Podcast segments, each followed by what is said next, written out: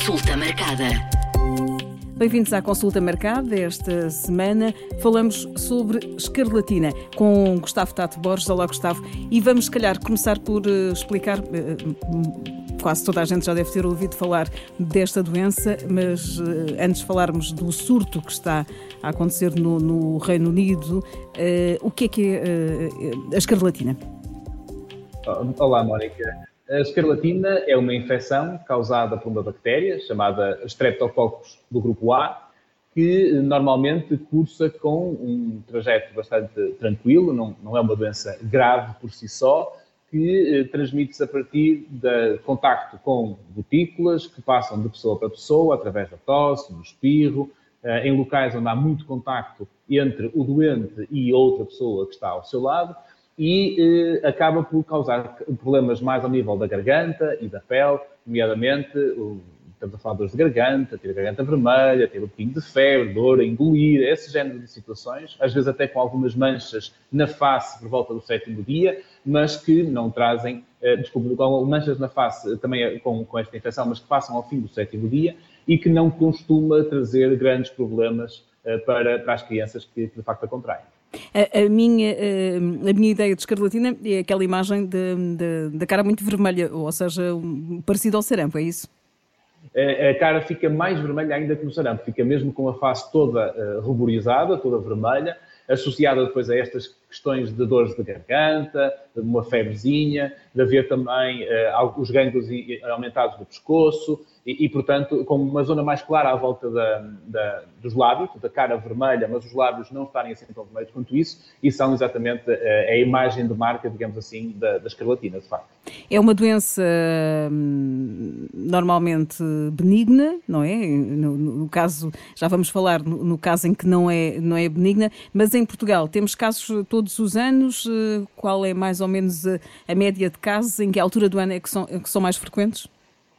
Eh, de facto, Portugal tem casos de escarlatina todos os anos, eh, vão acontecendo com, com tranquilidade, porque a bactéria continua a circular entre nós. Eh, tivemos um pico diminuído de casos no início da pandemia, em 2020, devido a todas aquelas medidas de restrição que, que fomos acompanhando, mas é normal termos cerca de entre 1.500 a 2.000, 2.500 casos por ano é um período normal de, que pode acontecer ao nível de, de aparecimento desta doença em Portugal. Eh, de facto, agora em 2022 tivemos um ligeiro aumento, vamos quase com eh, um, temos quase 3 mil casos de, de, escarlatina, mas todos benignos, sem nenhum problema, e o pico normal de acontecimento destes casos acontece nos meses de, de inverno, ali mais concretamente meados de, de, janeiro costuma ser a altura normal de ter o pico de casos em, de, desta doença. Como é que, como é, que é o, o tratamento de, desta doença nos casos normais?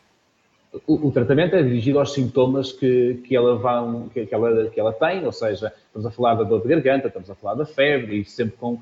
antipiréticos e uh, anti-inflamatórios. Se houver alguma outra sintomatologia mais específica que possa, possa existir, tipo náuseas, pode também tomar alguma medicação específica para isto. Não há necessidade, normalmente, de, de tomar um antibiótico quando tem esta forma mais leve de, de, de, doença, mas caso venha a desenvolver-se durante mais algum tempo, pode também ser necessário a toma de um antibiótico.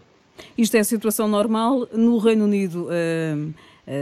vamos falar agora, uh, a situação é diferente, já com registro de várias mortes. O que, é, o que é que está a acontecer?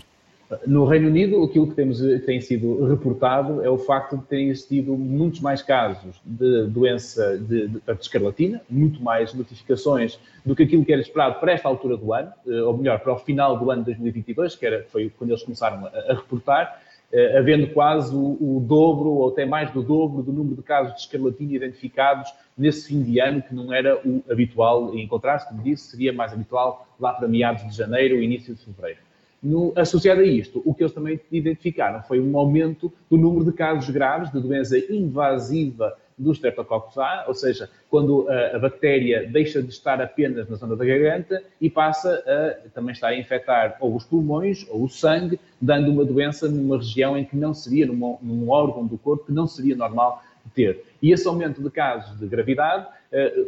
foi notado de uma forma muito significativa, quando especialmente comparado com a época 2021-2022. Estamos a falar de praticamente três vezes mais casos de doença invasiva em Inglaterra de, de casos de, de doenças invasivas de escarlatina e que motivou também um aumento da mortalidade e levou a um alerta dentro da, da, da sociedade do Reino Unido de que se deveria ter um pouco mais de cuidado. Mas não foi só o Reino Unido também que, que teve esse, esses alertas, porque a França também reportou no final de 2022 e início de 2023 mais casos de escarlatina que foram aumentando, sendo que na última semana do ano pareciam estar a começar a, a descer, mas ainda sempre com mais casos de escarlatina do que uh, nos anos anteriores. E depois também, mais tarde, tivemos a Irlanda também a reportar um aumento de casos e os Países Baixos também a dizer que observaram um aumento de casos de doença invasiva uh, também na, na, em novembro de 2022. Gustavo, qual é a explicação para este surto inesperado, digamos assim? Por acaso é um surto até relativamente inesperado, porque não há identificação de uma nova estirpe da bactéria, ou seja, a bactéria não mudou, é a mesma que circula habitualmente uh, dentro dos países. Uh, o facto é que, como não tivemos tanto contacto entre, uh, entre nós durante os tempos da pandemia, esse número de casos diminuiu, mas a carga de doença manteve-se em algumas pessoas, o que fez com que nesta fase e de acordo com as explicações do Reino Unido, que haja uma grande concentração de bactérias em cada indivíduo, o que fez aumentar, com o retorno à normalidade e aos contactos habituais entre as pessoas no, no seu dia a dia, fez com que houvesse uma maior transmissão o que fez, o que originou que algumas crianças que tivessem alguma fragilidade individual, e aí eh, não há dados individuais para nós podermos explicar de uma forma mais concreta, mas possivelmente algumas crianças mais frágeis originaram casos mais graves de doença e, e o, aumento de mortes que, que temos assistido também relativamente a esta doença. É uma doença muito contagiosa, como é que se transmite esta doença? Pois, a transmissão desta doença tem a ver com o contacto direto eh, entre pessoas que têm a bactéria e pessoas que não têm, e que estão a transmitir através da tosse, do espirro e da fala por gotículas que são enviadas uh, pelo, pelo doente e são depois inaladas, respiradas pelas pessoas mais próximas e por isso é que estas pessoas, quando são detectadas, devem ficar em casa até deixarem de ter febre e terem completado pelo menos 24 horas do tratamento dirigido que lhes foi instituído. Eh, e, portanto, é este contacto próximo, estas gotículas respiratórias, que continuam também a, a fazer a transmissão da doença. Em relação uh, aos grupos, às faixas etárias das pessoas infectadas, há aqui um grupo mais atingido ou nem por isso? Eh, não há assim um grupo muito. Não há uma grande diferença relativamente àquilo que, que tinha acontecido. Vemos que, em termos de doença invasiva e mortalidade em Inglaterra, eh, os, os, indivíduos que têm uma maior taxa de, de, digamos assim, acabam por ser os indivíduos com 75 ou mais anos, porque esta doença afeta crianças, mas pode também atingir os nossos mais idosos, e nesta grande circulação de casos que aconteceram na, no Reino Unido, e em especial em Inglaterra, apanharam uh, vários indivíduos com mais de 75 anos, sendo que 49 das 122 mortes reportadas até quase ao final do ano em Inglaterra foram nesta faixa etária. Aquilo que mudou, ou aquilo que lançou mais alerta, é que 20 óbitos aconteceram até às crianças até aos 10 anos. E isto é um dado que não é habitual acontecer e que motivou uma maior preocupação uh, junto da comunidade científica. Em Portugal é uma doença que atinge crianças. Sim, maioritariamente daquilo que nós temos identificado em Portugal são, são casos associados a crianças, não, não temos assim dados muito relevantes relativamente às outras faixas etárias, apesar de também existirem eh, em, em, idosos eh, que têm contacto próximo com, com estas pessoas, mas o, o grosso são, são as nossas crianças e, felizmente, mesmo tendo nós cerca de 2.000 a 2.500 casos no último ano, uh, talvez até um mais, no último ano de, de escalatina, não foram identificados nenhum caso de, de, gravidade aumentada, ou pelo menos não acima daquilo que é, que é o normal. Eu posso dizer que entre os anos 2015 e 2017 Uh, houve uma média de cerca de 25 casos por ano de formas invasivas e atualmente estamos a cerca de 8 uh, casos por ano. E, portanto, não, em Portugal não assistimos a este aumento de gravidade que, que foi reportado pelos países do Reino Unido. Sendo uma doença contagiosa e sendo que existe um surto uh, no Reino Unido, há alguma hum, possibilidade de chegar aqui a Portugal nesta, nesta proporção? Em princípio, não, é, é difícil os cálculos, é, tendo em conta que não temos uma estirpe nova, e que são as estirpes que regularmente já circulam, à partida não será provável que Portugal venha a assistir a um aumento de casos, e de, nomeadamente casos graves e mortes, como assistimos no Reino Unido. Porque está, a bactéria já cá está e também já circula entre nós. Se houvesse uma nova estirpe do Streptococcus A, uma variante qualquer, então aí poderíamos ter algum, algum receio alargado. Agora, é óbvio que se há casos eh, aumentados no, no, Reino Unido, há a possibilidade de alguns virem para cá ainda antes de desenvolverem sintomas e poderem também vir a adoecer no nosso país, originando, caso tenham contactos próximos, outros casos de doença. Mas não é expectável que haja este aumento de casos, mas não podemos eh, negligenciar isto que está a passar no Reino Unido, não é? Nós temos que manter a nossa atenção e ter estes gestos que possam, eh, simples, que podemos fazê-los no dia a dia para evitar uh, esta doença, nomeadamente aquelas que temos vindo a falar e que são regras de, de quase diria, de boa educação e de respeito de quem nos rodeia, como, por exemplo, a higiene regular e cuidadosa das mãos, a etiqueta respiratória, quando estamos a tossir ou quando estamos com, a, a assoar o nariz, sempre para uh, panos com lenços descartáveis que possamos deitar fora, ou então tossir e espirrar para a, a, a, curvatura, a flexura do braço, de maneira a não usar as nossas mãos para complementar depois também de outras pessoas de forma mais segura e, claro, evitar partilhar estes objetos pessoais uh, e, e, alguns alimentos que, através, se nós usarmos o mesmo garfo com, de alimentos de um lado para o outro, para, entre uma pessoa doente e uma pessoa não doente, também podemos estar a transmitir uh, de uma pessoa para a outra. E, portanto, são estes pequenos cuidados no dia a dia que nós já devemos ter por, por regra que vão ajudar-nos a minimizar os riscos de, de termos escarlatina ou termos então uma doença invasiva. Mais uma vez, Gustavo, as lições que tiramos eh, da, da pandemia, eh, a que sinais é que os pais devem ficar eh, atentos? De facto, os sinais são o agravamento dos sintomas, ou seja,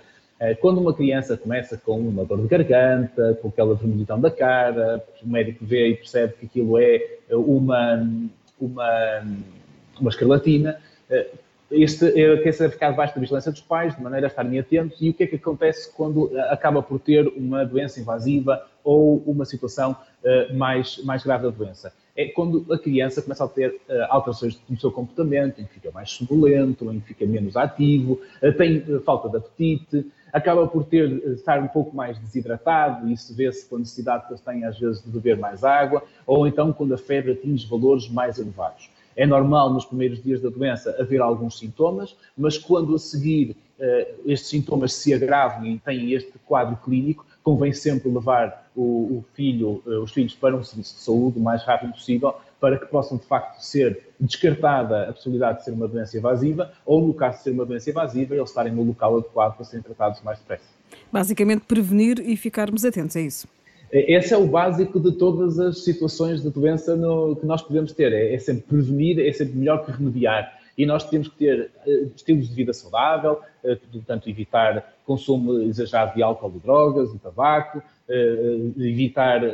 o sedentarismo, ter uma alimentação saudável, ser ativos e depois, obviamente, ter estes comportamentos adequados de etiqueta respiratória, lavagem das mãos. Eh, não queremos viver num mundo de completa asepsia, ou seja, ausência de bactérias e de micro-organismos, mas se nós não cuidarmos de nós e não tivermos estes pequenos cuidados, nós vamos ter sempre cada vez mais doenças. E cada vez que tivermos estes cuidados, vamos evitar uma nova infecção e caso, infelizmente, não consigamos ter estes cuidados e tivermos infecção, seja ela qual for, a vigilância dos sintomas é sempre importante. Os pais não devem negligenciar queixas dos filhos, também não é preciso subvalorizar, mas sempre que os filhos vierem com uma dor de garganta ou que se sentem mal, devem manter uma vigilância apertada para perceber o que é que estes sintomas estão a levar e se há necessidade então de levar ao médico caso os agrave.